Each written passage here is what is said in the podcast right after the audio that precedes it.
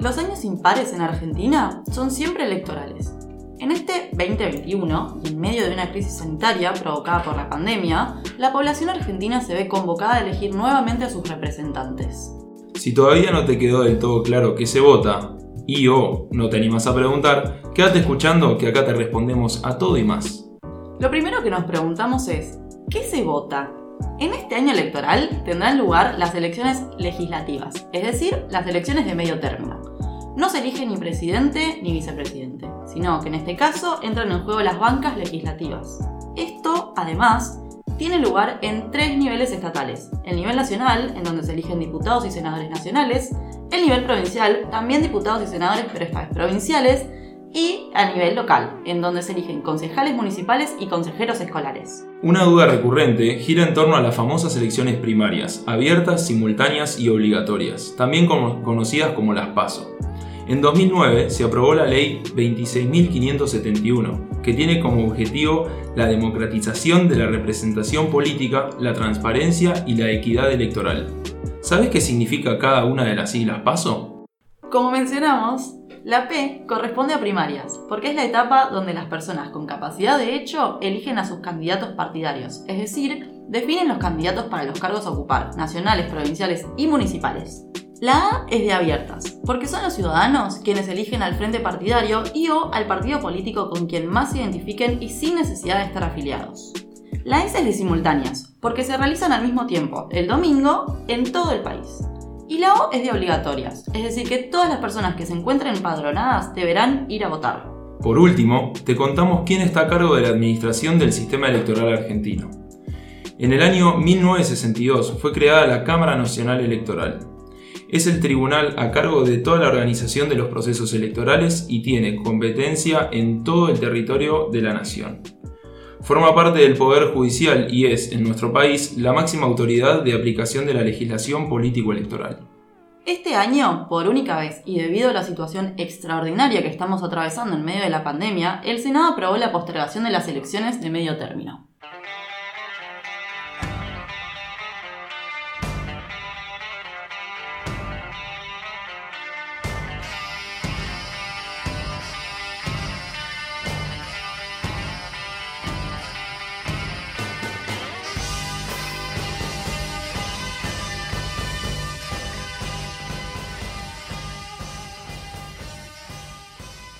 Espacio cedido por la Comisión Nacional Electoral. Buenos días, buenas tardes, buenas noches, queridos oyentes de este programa que se llama Lloro si quiero. Mi nombre es Marcos Pazman, a mi derecha la tengo a mi compañera. Fefi López Uriano. Gracias, Marquitos, por presentarme. Y hoy, además, tenemos una invitada muy, muy especial. Estamos súper contentos con esto, porque como ya estuvieron escuchando seguramente, este capítulo se va a tratar sobre las elecciones legislativas que van a pasar en Argentina en este año 2021. Y para eso, como ninguno de los dos es experto, quisimos llamar a alguien que sepa más de nosotros y la tenemos como invitada a nuestra queridísima amiga, oyente, colega, la politóloga Carito Cabrera. Hola, buenas tardes, buenas noches, buenos días. Muchas gracias Marcos, muchas gracias Fefi. No soy experta, pero en algo los puedo ayudar. Lo que te queremos preguntar ahora tiene que ver con qué peso tienen estas elecciones, ¿no? Eh, dentro de lo que es la puja de poder, ¿qué rol, qué importancia tienen, ¿no? Estas elecciones de, medio término, si tienen algún peso, ¿qué, qué cambio hacen en nuestras vidas? ¿Por qué es tan importante que vayamos a votar?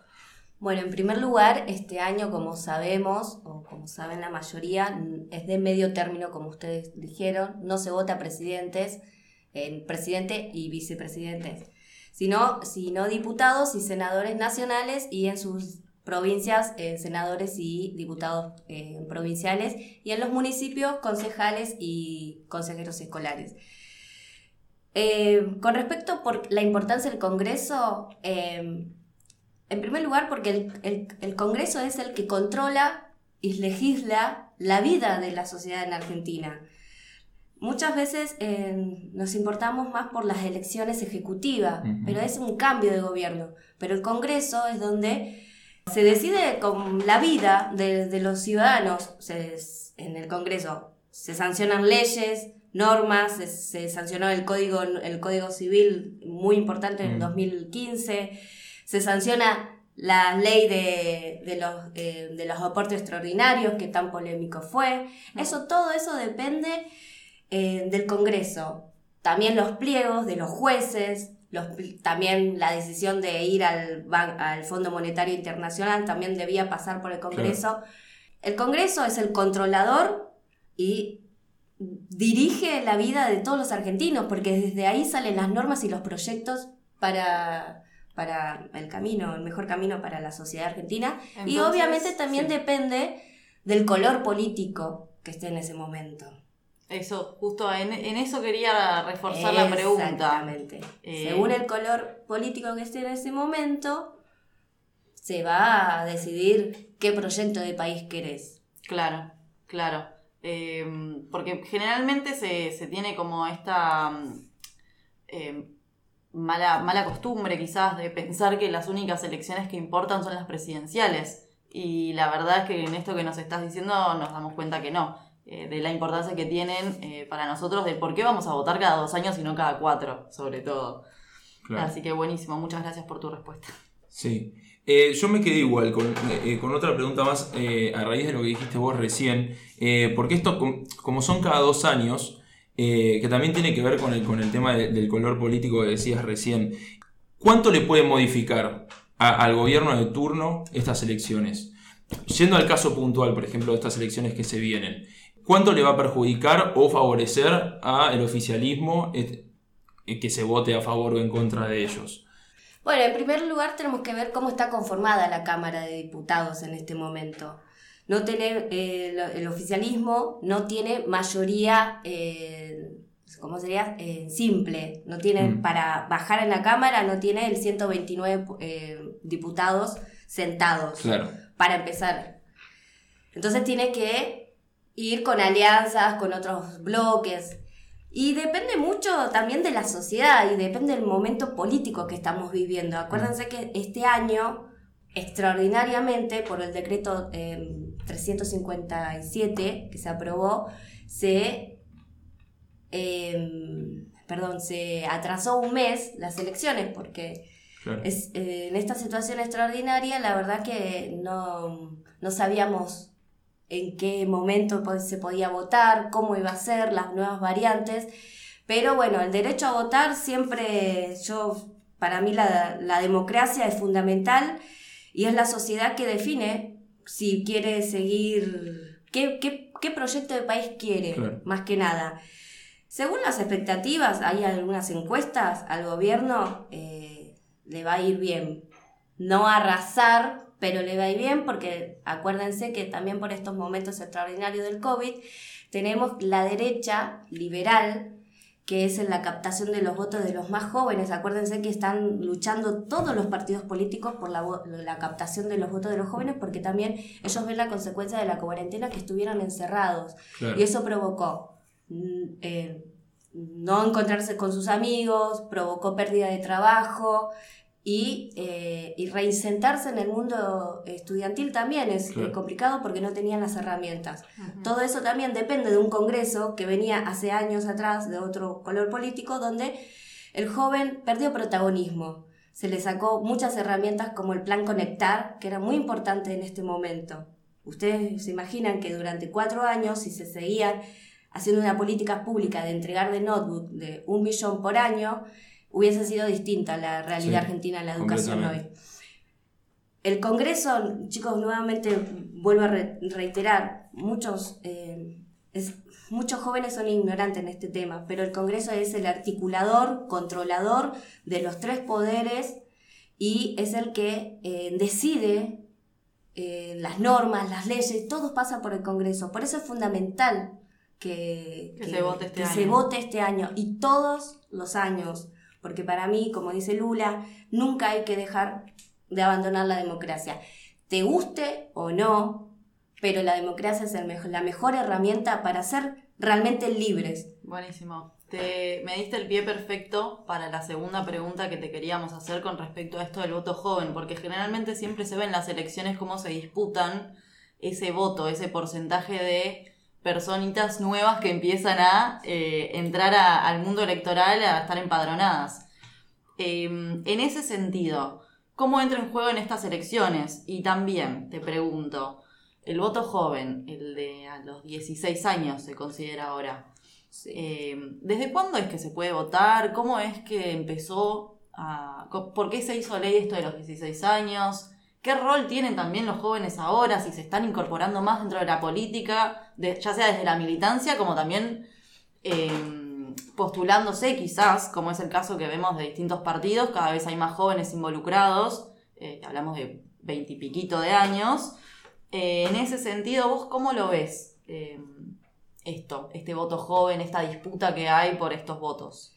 El voto joven empezó no ahora, ahora quizás es más, eh, más discutido porque estamos en una pandemia, acuérdense que estamos en una pandemia, hubo muchos chicos encerrados, pero el voto joven viene desde siempre, la disputa, especialmente desde que asumió Néstor Kirchner. ¿Por qué vos decís que los jóvenes se involucran? Justamente porque Néstor Kirchner le dio el pie, porque venimos de una época de los 90, justamente ahora también está muy de moda en la serie nueva, en la serie Ocupas, que justamente habla de eso, de la marginidad, de los chicos, fuera de la política, que ellos los tienen que hacer ahí y que son mm. los grandes, los profesionales, los que toman las decisiones del país. Y no es así. Son los jóvenes, son los motores y y son los que van a salir a pegarte un cartel, son los que van a salir a militar por vos. Sí, es un poco responder también a esto de que siempre dicen los jóvenes son el futuro. Bueno, como futuro tenemos que empezar a hacer. Bueno, yo me incluyo en los jóvenes, pero claramente hay gente incluso mucho más joven eh, que, no, que todas las personas que estamos acá en esta mesa, que ya se empiezan a involucrar desde edades muy tempranas eh, en temas que más que les importan. Quizás no es tanto en los temas de agenda que implantan desde la política, sino en nuestros propios temas, los temas de los jóvenes, como puede ser medio ambiente, feminismo, entre otros. El tema de, los jóvenes insertados en la política es muy rico y es muy, muy enriquecedor, como vos que sos una feminista, luchás por los derechos de las mujeres, pero también es un momento de toda la militancia al que le gusta la política, de encontrarse con distintas ideas que pueden conciliar después en una, pero no todos tenemos que participar en política y especialmente los jóvenes porque justamente somos el futuro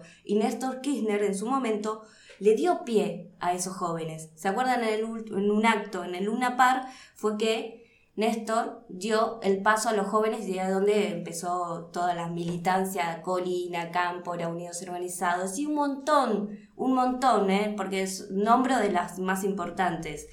Claro. Y en el 2012 se tomó la decisión en diciembre de aprobar la ley 26.774, que es, están habilitados a partir de los 16 años los jóvenes que quieran votar, porque no es obligatorio. Claro. Vos podés optar. Todo esto, porque viene, a mí, a, mi parecer, eh, mi expectativa, es viene por la, por la importancia que Néstor le dio el rol a los jóvenes. Y desde ese momento eh, la verdad estamos, estamos muy activos. Yo no soy tan joven, pero siempre el, alma siempre lo voy a tener. Pero más allá de eso, miren lo que pasó. ¿Qué pasó con mi ley hace una semana atrás? El voto joven. Qué susto, ¿no? Para Cambiemos y para el oficialismo, ¿no? Totalmente. Ojo, porque ya los jóvenes buscan otras, otras, otras propuestas. No, tampoco... Otros espacios también. Otros espacios y también que los políticos jueguen con ellos, con las nuevas redes sociales, que son muy importantes hmm. y que no las saben usar todos. Un ejemplo, esto lo tiro acá y no es para hacer propaganda ni nada, me van a matar, pero tenemos dos políticos que yo estoy siguiendo, por ejemplo en TikTok, que hay muchos jóvenes que usan esa herramienta. En comunicación política dice que a los políticos no, eh, no, no se lo recomiendan, pero hay dos personas que la están usando muy bien. Una es la, la senadora provincial Agustina Propato, que la está haciendo muy bien, y el otro es eh, el jefe de gobierno de la Ciudad de Buenos Aires, eh, Rodríguez Larreta. Y ellos abarcan toda esa parte de centennials y cae muy bien, pero porque la saben usar. No todos la saben usar. Em, ¿Sabes qué? Un poco también me encanta porque me das el pie para todas las preguntas que tenemos preparadas. Em, ahora que nombras esto de, de cómo se hace campaña, por un lado tengo siempre la duda de cómo funciona la pauta eh, en ese sentido, cómo se financia. Porque en algún momento estuvo en campaña.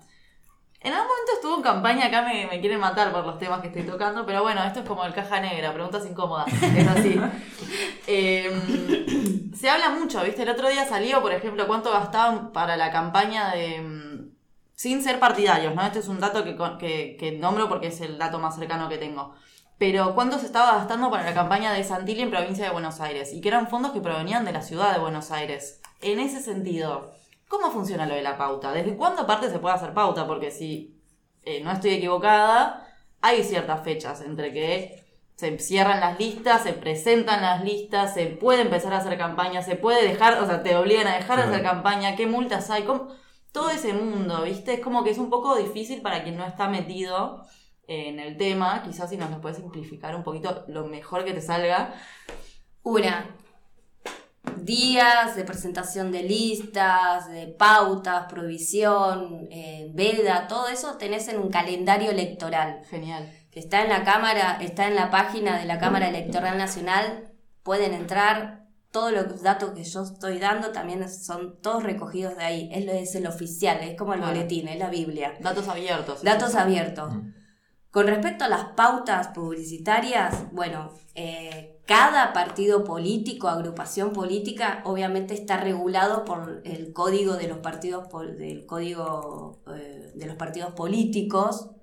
Entonces tenés presidente, vicepresidentes, bueno, los consejeros, pero también eh, tenés eh, que presentar el balance. Ok. El tema que vos me decís de la pauta, eso es, la verdad, no te voy a mentir, me pones un poco en un incómoda ahí como caja negra, no sé porque es un tema muy complejo. Claro, sí. Tengo entendido que sí, la mayoría de los partidos políticos, el candidato o, o- o el, el candidato pone el 10% de, de la campaña para bancar y el 90% viene, eh, pueden ser por donaciones, eh, puede ser por donaciones de personas, empresas, pero todo controlado. Y eso todo va a un, a un patrimonio, está Sí. todo asentado y se lo sube después en la Cámara Electoral y lo- son los jueces quienes van a revisar si está todo bien. Lo que vos me decís de Santilli, bueno, eso ya es un trabajo de investigación. Claro. Pasa, en, pasa en no solamente en los fondos que dicen, bueno, Santilli se candidatea para provincia y usas, usa fondos de la Ciudad de Buenos Aires y no sabemos. Claro. Eso se- después se verá. Todo eso igual en algún momento, si mal no recuerdo, si mal no recuerdo en el 2019, se trató un poco de esto de una ley que transparente de alguna forma la financiación de los partidos políticos, pero si mal no recuerdo quedó un poco en la nada. Es que hay Eh, muchas cosas que todavía fal- faltan eh, ser transparentes. Claro, de alguna forma no conviene, puede ser que haya trabas sin, sin ningún tipo de color político de por medio, sino más bien desde el poder, eh, que no quieran que algo así... Mira, depende también, bueno, volvemos a lo mismo, depende del partido político que esté. Claro. Acordate que las pasos, este año, ¿qué pasó con el año pasado, perdón? Con todo el debate de la suspensión o no de las pasos. Bueno, también depende de, de- de todos los proyectos que vos, del proyecto, de normas, de leyes que querramos sacar del Congreso, depende del partido político que esté en ese momento. Claro, El año pasado, cuando, cuando el oficialismo dijo vamos a suspender las pasos por un mes, el escándalo de, de la oposición. Te voy a dar un dato. En el 2019, eh, la banca, un diputado de hoy oposición, presentó también la suspensión de las pasos, específicamente del título 2, que es la suspensión de las pasos directamente, y bueno, después venía ot- otras suspensiones pero y no había ninguna crisis, no había nada. Esto se hizo pura y exclusivamente por una crisis eh, sanitaria. Mm. Y entonces, viste, vos sabes, ahí es donde vos dudas qué es lo que están tramando, cuál es la transparencia o no de unas elecciones. Porque también en ese momento se dijo la reducción de los gastos de lo que equivale las primarias, que se equivalen creo que 2 mil millones de pesos, algo así Wow. de presupuesto. Entonces, en su momento, Sí. el, el senador o diputado, no me acuerdo muy bien, pidió suspender. Es del bloque del PRO, lo voy a decir. Pero este, el año pasado, esa misma gente se opuso. Hmm. Entonces es cuestión de el tira y afloje del poder Claro. de turno. Volvemos a lo mismo. Entonces, Claro. ¿por qué es importante? Porque justamente el Congreso es el articulador y volvemos a, a- a- a lo mismo. El que decide la vida política de los argentinos. Claro, el Por eso es el rumbo, sí, perdón. Es No, ju- no sí, me sí, salía la palabra. Pero es El el, camino rumbo, el camino, porque de ahí se aprueban los códigos electorales, eh, los códigos de penal, civil, Todo pasa Todo. por el legislativo. bueno, algunas cosas no pasaron como el Fondo Monetario, algunos pliegos de jueces, pero bueno, lo dejamos ahí. Bueno, igual un poquito también para ir cerrando nos gustaría, no sé vos Mari qué pensás, pero a mí me gusta todo esto, eh, aprovechando que tenemos a alguien que, que conoce mucho del Y tema, sí. como Caro, eh, no podemos evitar preguntar sobre la rosca, un poco esto, sobre la interna de Cambiemos, cómo pasó, perdón, Cambiémonos juntos, ahora son Juntos, sí. juntos, solo juntos están. Eh, ¿Cómo pasó de esto, negarse a eh, pa- querer pasar las pasos y de golpe pasar las pasos? Suspenderlas. Claro, y de golpe tener, son eh, los pocos partidos que tienen internas en 24, en casi en todas las provincias. Bueno, ahí es un tema que a mí me gusta mucho debatir porque para algo están las pasos.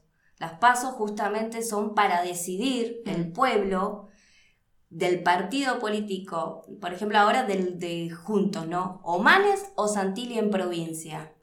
Está mu- muy bien, porque antes eso se hacía cerrado en sus partidos, eh, en sus partidos, Claro. en internas cerradas de Sí. ellos. Y acá es la democratización, justamente como decía Marcos, la democratización, la transparencia y la equidad del pueblo a la hora de ir a votar. Y me parece muy sano. Y esto, y esto, la verdad que se tenía que dar esta interna con Juntos por el Cambio porque hay modelos distintos de países Claro. y no tan distintos a la vez porque tenemos un radicalismo que debería remontar un poco esa, esa historia tan rica y popular que fueron ellos los primeros populares Sí, sí, de, sí. de la De historia, historia argentina. argentina. Y después tenemos la, a la parte más derecha moderada o, o- o conservadora, también López Murphy, moderada sería Larreta, eh, Santilli, Vidal. Claro. Me parece perfecto que se dé esa interna, es sano. Y también me hubiese gustado que se den en otros espacios políticos también esa interna, porque tenemos una ley y porque la ley está para cumplirlas y la ley, y creo que el pueblo es el que decide. Y me pensás que, perfecto. perdón, no te quería interrumpir, pero digo, pensás que quizás eh, que haya esta contradicción tan fuerte, porque viendo los números vos ves que dentro de la oposición a nivel nacional hay interna en casi todas las provincias. Sí. Creo que eran, no sé, 18 de las 24 provincias, una cosa así. Y por el otro lado del frente del, oficialismo tenés la misma cantidad pero en unidad. Y son cuatro o seis, poquitas, las que tienen interna, como es el caso, por ejemplo, en Santa Fe. Eh, ¿Vos pensás que ahí por detrás, en el oficialismo, les conviene, analizando esto de la importancia que tienen las elecciones de medio término, mostrarse con una unidad, co- como una unidad y sobre todo en este contexto de pandemia, eh, pensando de cara a las elecciones 2023, eh, contrario a lo que es la oposición en este momento, que todavía se están disputando el liderazgo? Yo creo que, eh, vuelvo a insistir, me parece muy sano la, la- las pasos. Las internas siempre son sanas. Lo que pasó, bueno, quizás eh, es un momento extraordinario, como decís, y el oficialismo tiene sus internas, internas, internas, ah, muy internas. Pero me parece que mm, logran, más que nada, la unidad para que no tengan Creo que es una confianza, porque nosotros, ellos votaron, o el pueblo votó, nosotros votamos, un modelo de país en el 2019. Y creo que esa lista de unidad es su- para reforzar ese modelo. Claro. Después, obviamente, dentro del frente de todos, justamente es un frente de todos. Hay peronistas, hay radicales, hay Sí. socialistas, hay comunistas, hay un montón. Es un frente de todos. Obviamente que va a haber disputas.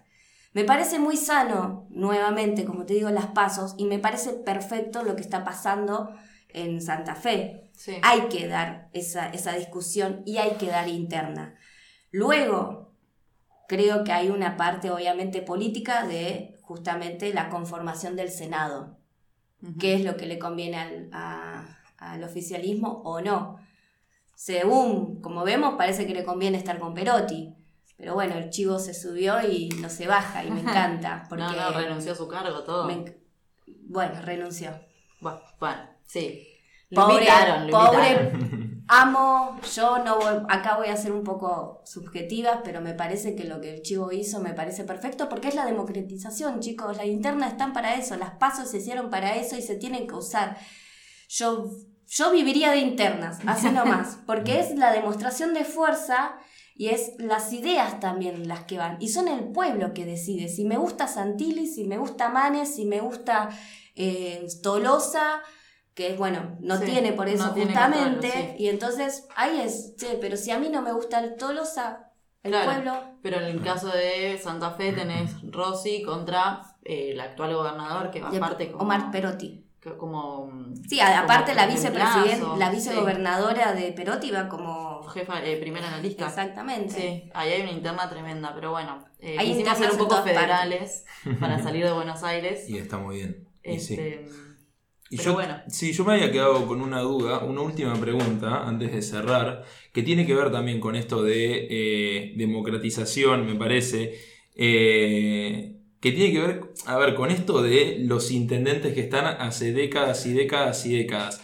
Porque, a ver, se eligen democráticamente, convengamos que la gente los vota, pero a mí siempre me hizo ruido el tema, acá en el conurbano, eh, estamos en este momento grabando en Tigre, pero por ejemplo yo vivo en San Isidro.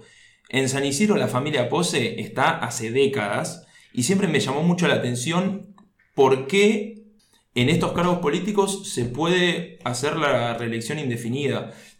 ¿Hay alguien que, que- que planteó un cambio para esto o hay algo al respecto que se haya hablado? Sí, la que hizo ese cambio fue Vidal, que Ah. restringió la reelección de los intendentes, que en este momento todavía está en duda, chicos, porque eso se va a discutir para mí el año que viene, el 2022. Ok. Y vuelvo a insistir, depende del gobierno, pol- del color del gobierno político que haya, porque hay muchos peronistas, como vos decís, acá en este caso es Pose, ¿no? En Sí. San Isidro. No es peronista, Es pero hace mucho tiempo que está. Pero hay en otros lugares que son peronistas y quizás no le conviene eh, es- esa, esa ley. Claro.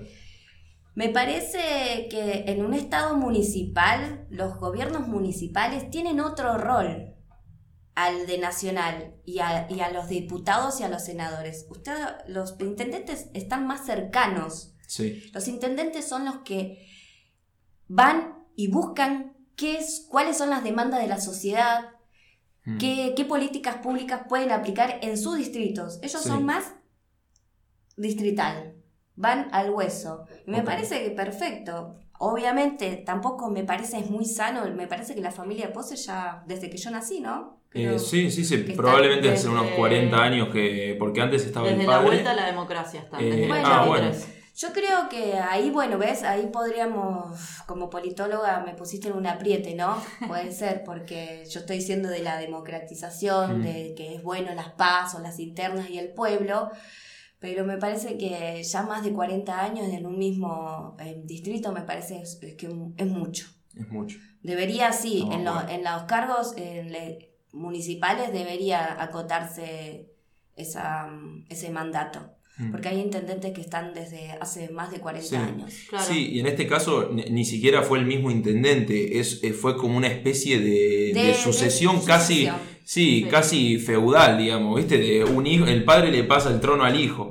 Eh, bueno, siempre me llamó mucho, la atención y quería saber qué, qué opinabas y si alguien, bueno, había hecho algo al respecto. Creo que con esto, nada, a mí por lo Sí. menos, personalmente, me generaron más ganas de ir a votar. Yo estaba, yo, Bien, eh, es lo que sí, yo tengo una Vayan a votar porque se luchó mucho para Sí. votar, vuelvo a insistir, porque muchos jóvenes no saben que pasaron otras personas jóvenes como ellos en su momento, lucharon por un boleto estudiantil, lucharon para votar, las mujeres. Eh, vayan chicos y voten porque para mí la democracia y las pasos son, es la mejor, es lo mejor de la democracia. Buenísimo. a modo de reflexión, quizás alguien tendría algo para decir ahora. Esto de vayamos a votar.